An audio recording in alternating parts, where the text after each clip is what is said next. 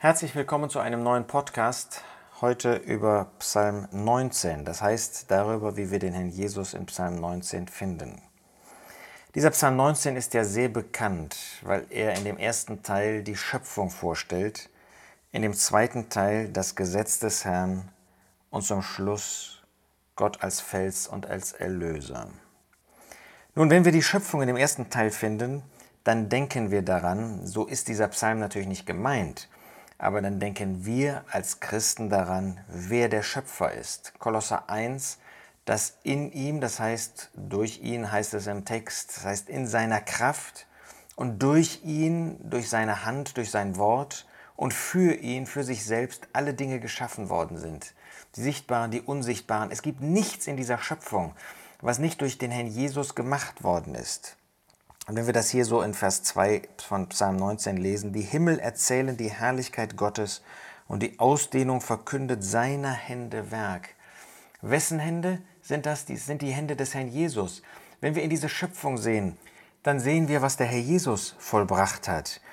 Die Herrlichkeit dieser Schöpfung offenbart etwas von seiner Herrlichkeit, davon, wie er gehandelt hat, wie er als dieser wunderbare Schöpfer tätig geworden ist und uns wirklich etwas von der Herrlichkeit Gottes mitteilt. Ein Tag berichtet es dem anderen und eine Nacht meldet der anderen die Kunde. Das ist ja so, als ob die Schöpfung reden würde und als ob sie uns etwas berichtet von dieser Schönheit, von dieser Einzigartigkeit des Herrn Jesus. Sie ist wie ein Bräutigam, Vers 6, der hervortritt aus seinem Gemach, damit ist die Sonne gemeint. Sie freut sich wie ein Held, die Bahn zu durchlaufen. Ja, Gott hat, der Herr Jesus hat der Sonne in ihnen inmitten dieser Schöpfung ein Zelt gesetzt. Und diese Sonne ist in besonderer Weise ein Hinweis auf den Herrn Jesus. Sie zeigt, wie er für diese Erde da ist, wie er für diese Menschen da ist, für uns Menschen, indem er gekommen ist als der Sohn des Menschen, indem er Licht gebracht hat, indem er Wärme gebracht hat, indem er die Liebe Gottes offenbart hat, indem er das Licht Gottes offenbart hat und uns damit überhaupt eine Chance gegeben hat, die wir alle Sünder waren, aus diesem Sündenelend herauszukommen.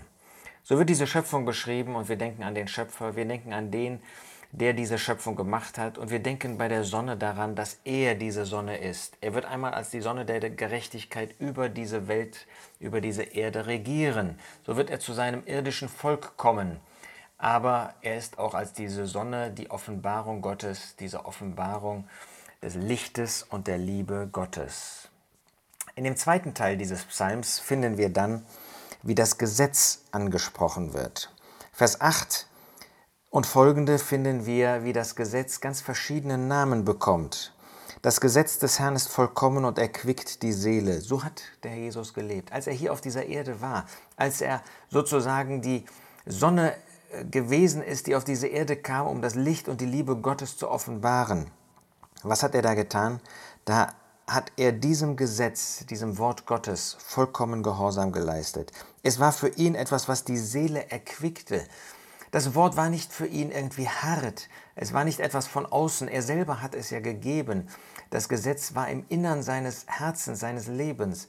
Das war für ihn Freude, ist das bei dir und bei mir auch so, dass das Wort Gottes für uns Erquickung, Erfrischung, Freude ist? Das Zeugnis des Herrn ist zuverlässig und macht weise den Einfältigen.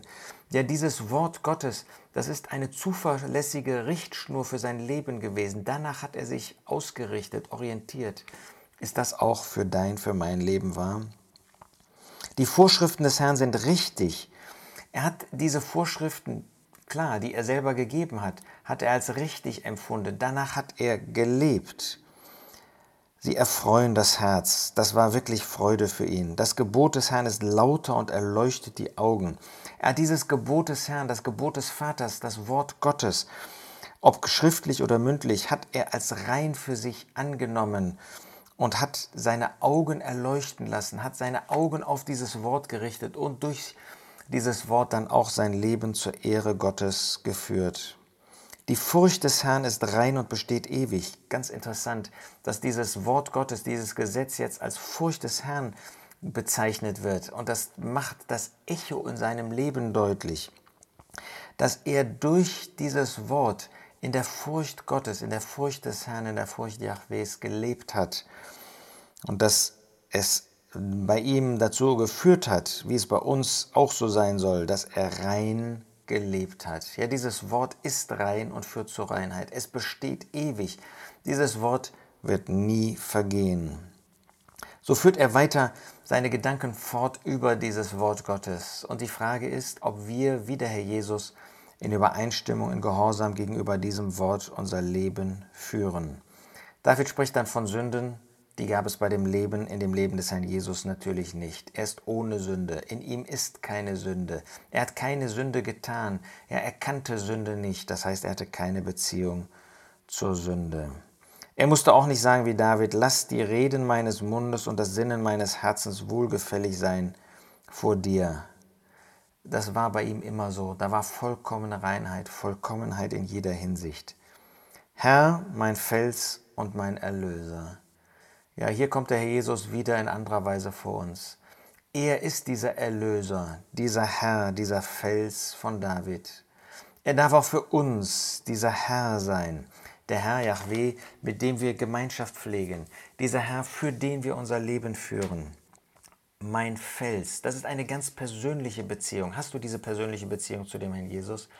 Er ist diese Sicherheit, dieser Fels, der Fels für die Versammlung Gottes, auf der sie ruht, weshalb sie sicher ist. Aber auch der Fels für mich und für dich ganz persönlich. Ist er das, auf dem wir ruhen? Ruhen wir auf uns selbst? Meinen wir selbst Kraft zu besitzen? Oder vertrauen wir auf ihn?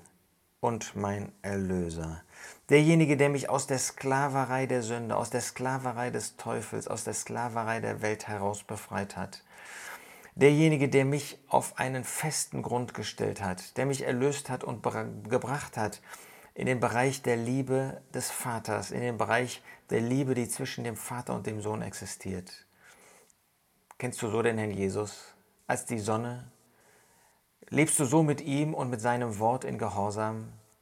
Und liebst du ihn, deinen Erlöser? Führst du so dein Leben mit ihm? Das wünsche ich dir, wenn man mal so über diesen Psalm nachdenkt, der von den Erfahrungen von David spricht, der uns zeigt, wie der Herr Jesus mit dem Wort Gottes gelebt hat und der ihn uns dann doch auch in dieser Beziehung als unser Herr, als unser Fels und unseren Erlöser zeigt. Einen wunderbaren Herrn, den wir haben, dem wir dienen dürfen, den wir anbeten dürfen, mit dem wir unser Leben führen können.